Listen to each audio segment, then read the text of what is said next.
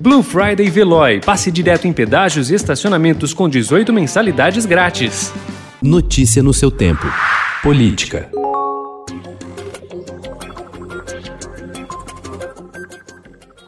Candidatos à Prefeitura de São Paulo, Bruno Covas, do PSDB, e Márcio França, do PSB, intensificaram a campanha em busca do eleitor evangélico nas últimas semanas e avançaram nas pesquisas de intenção de voto sobre um eleitorado que seria uma das principais bases de Celso Russomano, do Republicanos, apresentador da TV Record, que tem o apoio oficial da Igreja Universal do Reino de Deus.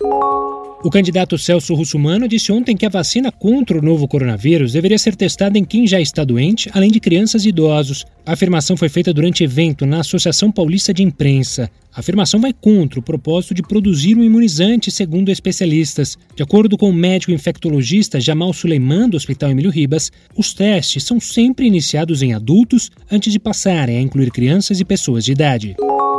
O candidato a prefeito de São Paulo pelo PCdoB, Orlando Silva, defendeu medidas mais duras para enfrentar o racismo na cidade. Em Sabatina, no Estadão ontem, ele propôs punir estabelecimentos que registrem de forma reincidente casos de racismo com a cassação de seu alvará de funcionamento. Responsabilidade solidária para proprietários de estabelecimentos comerciais onde aconteça o crime de racismo. A prefeitura que concede alvará ela pode definir as regras de concessão do alvará. E essa responsabilidade solidária vai fazer com que o dono do estabelecimento não fale. A culpa é do vigilante. Ele que treine o vigilante, ele que prepara os seus funcionários. Nenhuma pessoa pode, por ser negro, ser perseguido no shopping center ou ser violentado, atacado, como a gente viu dias desses aqui no supermercado da Zona Sul. O número de candidaturas à verança de pessoas autodeclaradas pretas aumentou na maioria das capitais brasileiras em 2020, quando comparado a 2016. Somente em quatro das 26 capitais houve leve diminuição: Manaus, Porto Velho, Boa Vista e Aracaju.